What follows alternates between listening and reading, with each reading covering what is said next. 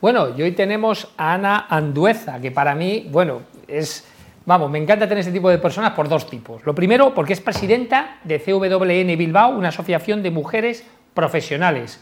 Ana, como bien te estaba comentando antes de empezar eh, a grabar, yo colaboro con dos asociaciones de mujeres empresarias en España y la verdad es que es una gozada todo lo que hacéis y todo el impulso que estáis haciendo por la sociedad y por la empresa y por todas las cosas, puesto que yo siempre hablamos y hablaremos ahora de la mujer como algo absolutamente complementario y por tanto en esto se encuentra la diversidad, no en, en, decirle a la sociedad que tiene que haber un equilibrio, no, no, es que cuanto estemos más repartidos, cuando la sociedad tenga más porcentaje de mujeres en todos los ámbitos, tendremos una sociedad mejor sin lugar a dudas. Y luego lo segundo, que además a mí esto me apasiona, yo sabéis que proporciono mucho y, y aquí desde Tinku hablamos mucho de que la gente tiene que crear empresas y también del tema del interim management, o sea, es decir, personas que ya deciden en un momento dado y a partir de una carrera profesional exitosa como la que has sido tú, ya que has llegado a ser Sofía en Deloitte y llevando muchos años, muchos éxitos, decides ya a partir de un momento dado trabajar para ti, porque esto ya de trabajar para los demás,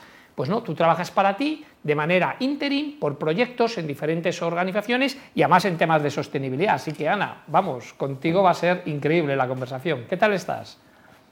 Muy bien, muchísimas gracias y encantada de estar con vosotros hoy, la verdad. La introducción me ha gustado mucho, ahora veremos qué, podemos comentar, ¿no? Pero sí, estoy de acuerdo en los dos temas. Primero, lo difícil que es cambiar de tu vida profesional, de ser socia durante muchos años en una compañía como Deloitte, a, ser freelance y a trabajar de manera individual, pues eso cambia mucho. Es reinventarte totalmente.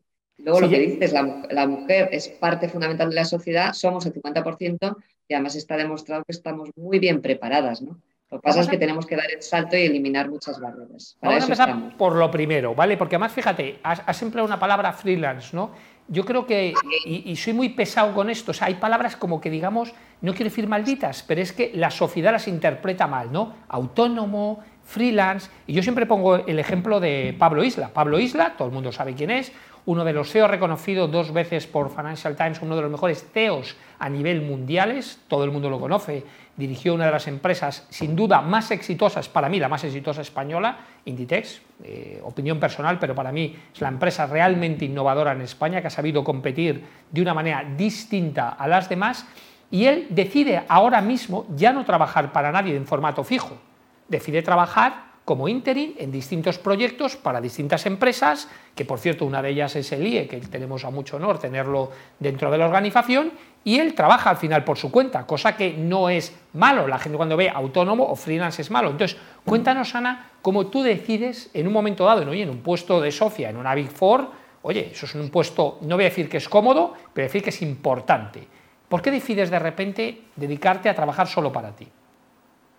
Bueno, pues claramente yo creo que después de una carrera profesional de treinta y tantos años en, firmas de servicios profesionales, donde evidentemente estás permanentemente con clientes, sectores y desarrollando y resolviendo problemas y sobre todo ayudando un poco a la, gestión, ¿no? Eh, sales de una compañía como esta y lógicamente tienes un background, tienes un conocimiento y tienes una expertise que, que no quieres dejar pasar, ¿no? Eh, y por eso decides, o por lo menos yo decido en ese momento, cómo puedo vender mi, capacidad, mis conocimientos a clientes, a empresas que realmente necesitan no grandes proyectos con muchísima equipo, mucha gente, no tan complejos, pero sí un advisory, un, asesoramiento muy personal, muy específico, eh, eh, que fundamentalmente les ayuda a resolver problemas más puntuales y en momentos clave. ¿no? Entonces, yo creo que, lo importante es eh, no dejar pasar esa oportunidad, el tirar adelante. Si, estás treinta y tantos años trabajando por cuenta ajena, es posible trabajar por cuenta propia y además es bueno porque tienes esa capacidad y, esa, y ese conocimiento y lo tienes que poner en marcha. ¿no? Y eso es un poco lo que hice y la verdad es que desde el principio me, me funcionó de maravilla. Echas un poco en falta el tener una gran empresa eh, y un montón de equipo que trabaje para ti, porque ahora tienes que trabajar tú solo y hacértelo tú todo, ¿no? Pero es verdad que en este mundo del interim management, y no solamente eso, de, los freelance que estamos trabajando en base al conocimiento, yo me, he encontrado con un network de personas maravillosas con las cuales colaboro también. O sea, que tampoco es que estés sola, sino que muchas veces sumamos eh, las capacidades de otros profesionales para juntos presentar proyectos, que es un poco lo que... Yo solo explico a los empresarios... Que ayuda este, este networking profesional. Yo solo explico a los empresarios de la siguiente manera. A ver, un empresario de Bilbao, que nos estarán escuchando ahora muchos, eh, y de repente dice, yo quiero contratar a Ana full time. Pero vamos a ver, yo siempre le digo, pero si Ana es carísima, es una socia de Deloitte, tiene unos salarios muy altos, ¿para qué la quieres contratar todos los días? Alquílala. El palabra alquilar suena mal, pero todos hemos pasado un mundo en el cual contratamos y pagamos por cosas fijas a cosas que pagamos por uso, ¿no? Igual que estábamos, escuchábamos discos, nos hemos ido al Spotify. Pues es igual que el interim. O sea, es decir, no la tengas en, nómina, contrátala para hacer proyectos concretos que te aporte el valor y el impacto en cuenta de resultados que tú necesitas y no necesitas tener a Ana en nómina. Es más, es absurdo tenerla en nómina. Lo que pasa es que la gente sigue pensando en los modelos antiguos, ¿no? los modelos que siempre hay que tener a las personas permanente, con lo cual es una manera de contratación alternativa mucho más poderosa porque no te podrían pagar los salarios que tú tenías fijos, pero sí te pueden contratar por proyecto para impactar en la cuenta de resultados, con lo cual es evidentemente el beneficio para todos. Y haciéndote una pregunta sobre la asociación. A ver, cuéntame qué hacéis, porque además hacéis, os llamáis Asociación de Mujeres Profesionales, no empresarias, porque entiendo que seáis empresarias y directivas. ¿Es así? Sí. A ver, esto es una, red de mujeres a nivel internacional que surge hace 20 años en París y que tiene dos, dos, elementos diferenciales. Primero, que es una red y por lo tanto estamos distintas ciudades en Europa, Estados Unidos conectadas eh, en España eh, tenemos varias sedes, Madrid, Barcelona y Bilbao. Yo soy la presidenta de Bilbao. Estamos en red y además somos una asociación de mujeres profesionales, pero que incorporamos tanto en los órganos de dirección como en, nuestras asociaciones, nuestros members, en nuestros miembros, a hombres. Porque creemos, y esto lo tenemos en nuestro ADN, que solas no podemos cambiar el mundo, ¿eh? por mucho que queramos. Tenemos que trabajar junto, codo con codo, con los hombres para que eh, realmente la igualdad sea efectiva. Entonces, tenemos, eh, yo en mi junta, que tengo 15 personas, eh, hay tres hombres, tendríamos que tener más, ¿no? Para ser más equilibrados, pero bueno, sí que trabajamos de esa manera. Pues si queréis tener un, de la asociación, te lo cuento rápido, somos, un, como digo, una asociación, de, en, en, el caso de PWN Bilbao, una asociación de 200 y pico miembros y 16 partners, empresas. Trabajamos tanto por el desarrollo profesional de las mujeres porque una cosa que es importante es no solamente dar oportunidades, sino fundamentalmente que la, mujer se lo crea. Eh, si te fijas un poco en las estadísticas, uno de cada cuatro mujeres cree que no es capaz de, llegar a ser líder, ¿no? Eh, respecto a los hombres que, sin embargo, son mucho más tirados adelante y que creen realmente que pueden llegar a serlo. Con lo cual, tenemos que dar mucho empoderamiento a las mujeres y esa es una de las partes de nuestro objetivo. Y el otro es trabajar por la transformación cultural de las organizaciones, de las empresas. Tenemos un, colectivo de, empresas extraordinaria con la cuales trabajamos en talleres, en workshops, en eventos para avanzar en esa transformación que es necesaria hacia la diversidad, como dices, pero la diversidad no es suficiente, hay que ir a la igualdad. Sí, pero fíjate, estoy totalmente de acuerdo, porque además yo siempre lo cuento, eh, la sociedad hoy por hoy no es igual, hombres y mujeres, eso es una realidad. Evidentemente estamos mejor que hace 40 años, por supuesto, pero todavía nos queda bastante, ¿vale? Y eso hay que contárselo a la gente, y eso es una realidad. Por eso yo apoyo mucho siempre, siempre, siempre en todas las cosas que hago a la mujer, porque hasta que esté 50-50% yo seguiré luchando porque creo en ello, pero no solo por un tema de igualdad, no, no, no, es un tema de diversidad complementario.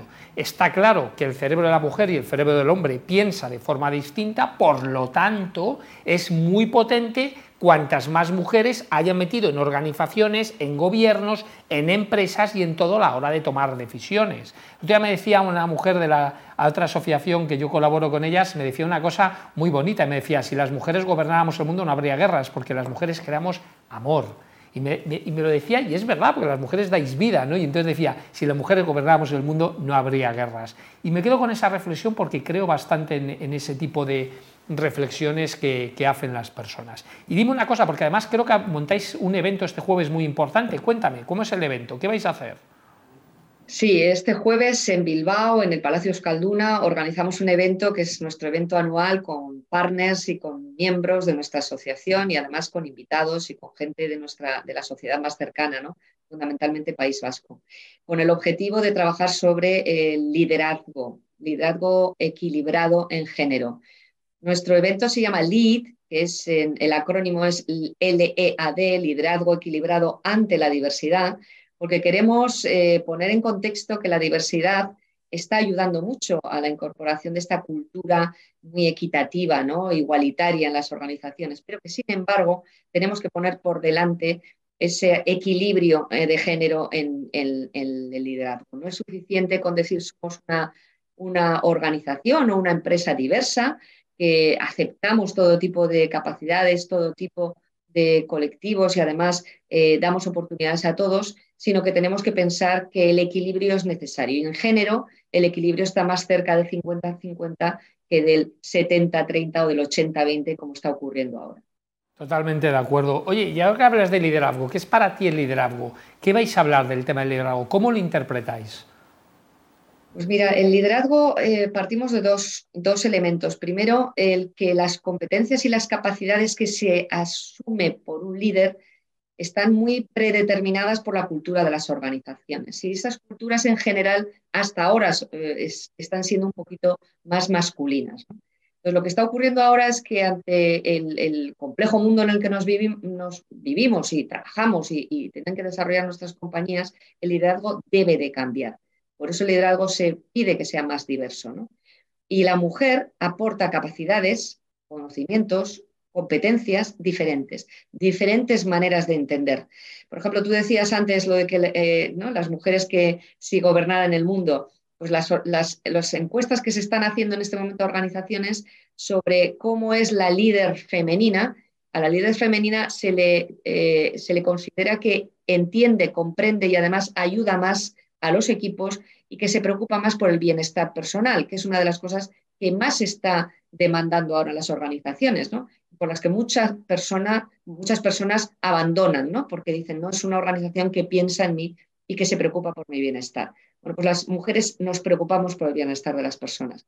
Entonces, el evento que queremos organizar nosotros con el apoyo de Jordi Alimani, que Jordi es un coacher y un, experto en liderazgo internacional, que además ha escrito el libro Liderazgo Imperfecto y que es un hombre pues, que está considerado uno de las eh, personas más de referencia por Forbes. Este hombre nos va a ayudar a facilitar ese, esa reflexión sobre cuáles son las competencias, las capacidades y habilidades del líder de futuro y ponerlo en contexto respecto a cuáles son esas competencias, si realmente la mujer las puede desempeñar de mejor manera que el hombre o viceversa, ¿no? Para poner en contexto hasta qué punto tanto hombres como mujeres, porque vamos a tener un workshop, un trabajo, un taller de trabajo con directivos, CEOs, presidentes de compañías en, País Vasco, y les vamos a poner a trabajar. qué es lo que realmente vosotros consideráis que son las competencias eh, más femeninas o más masculinas, ¿no? Va a ser un ejercicio interesante. Y una pregunta, Ana, ¿tú qué recomendación le darías a todas las empresas? Porque claro, tú además empezaste a trabajar en una Big Four, que yo también estuve en una Big Four, y eh, si miramos el número de socios que había y de socias, era 10 a 1, yo diría, más o menos, fácil, por lo menos cuando yo trabajaba, no sé ahora cuál será el porcentaje. Eh, ¿Qué le recomendarías tú a las empresas para empoderar más a las mujeres y que no haya ese desequilibrio tan grande como sucede en muchas empresas, sobre todo en consultoras y en otro tipo de, empresas? Bueno, yo primero lo, que es fundamental es entender muy bien cuál es la situación cultural de la organización. No basta con tener un plan de igualdad, hay que entender cuáles son las dinámicas de trabajo, las dinámicas en cuanto al entorno porque hay muchos sesgos inconscientes que tienen las compañías que no son, por eso no son, no conscientes, son inconscientes, ¿no? que surgen en la manera en la que nos comportamos, en la manera en la que se lleva una reunión, en la manera en que hombres y mujeres nos tratamos y en las barreras que se producen sencillamente por una cultura que ha sido durante muchos años mucho más patriarcal y mucho más masculina. Entonces, el diagnóstico sobre la situación cultural real de la compañía es fundamental. Eh, segundo, el papel de los managers, el papel de los directivos es clave, porque si no se produce un efecto ejemplarizante y por mucho que haya políticas de incorporación de las mujeres neutras en género, si el jefe, si los jefes no actúan con igualdad de oportunidades, entendiendo, escuchando, siendo empáticos a la realidad de ese colectivo diverso, que no es lo mismo la demanda que tiene una mujer a lo largo de su vida en una empresa que la que puede tener un hombre, ¿no? Con las dificultades que tiene también para poder conciliar, para poder desarrollar otra serie de cosas, ¿no? Entonces es importante esa empatía y ese reconocimiento. Y ahí la formación de los managers en temas de igualdad también es clave. Y por último, creo que es fundamental que las mujeres tengan programas específicos de desarrollo de liderazgo, porque sí que se ha demostrado que la mujer cree que es menos capaz y por muchas razones, probablemente que tienen que ver con, la sociedad, con su familia, con, la, con lo que ha vivido en su entorno, que les limitan, les autolimitan el desarrollo de esas competencias. Con lo cual, programas específicos de mentoring, de coaching, de apoyo a ese talento que está oculto en la organización son fundamentales para aflorar esas capacidades y hacer que la mujer crezca. Yo estoy totalmente de acuerdo contigo. Es un tema cultural. Vinimos de una etapa en la cual, no sé si recuerdo el año, creo que era 1976, hasta ese momento las mujeres no podían ni tener una cuenta bancaria en el banco y eso creemos que no es un efecto, sí que es algo que trae un lastre que todavía a día de hoy lo tenemos, si no, no estaríamos hablando de estas cosas, que estamos mejor que estábamos sin lugar a dudas, pero queda mucho por hacer y todo lo que hagamos, todo influye en una sociedad absolutamente mejor y por eso hay que seguir apoyando este tipo de iniciativas y asociaciones como la vuestra. Así que nada, Ana, muchísimas gracias. Espero poder verte, si puedo, este fin de semana o esta semana en, Bilbao, porque como sabes estaré por allí también con temas de movilidad eléctrica. Vamos a hacer el primer congreso eh, nacional sobre el tema de la, Asociación de Usuarios de Vehículos Eléctricos, que además va a ser en, en, Bilbao jueves, viernes, sábado y domingo. Así que nada, espero conocerte en persona y de verdad un placer haberte tenido con nosotros en Tinku. Pues muchísimas gracias y ya sabes que tienes aquí tu casa. Eh, cuando quieras y vengas, eh, nos puedes visitar a PWN Bilbao. Encantadísimo. Muchas gracias.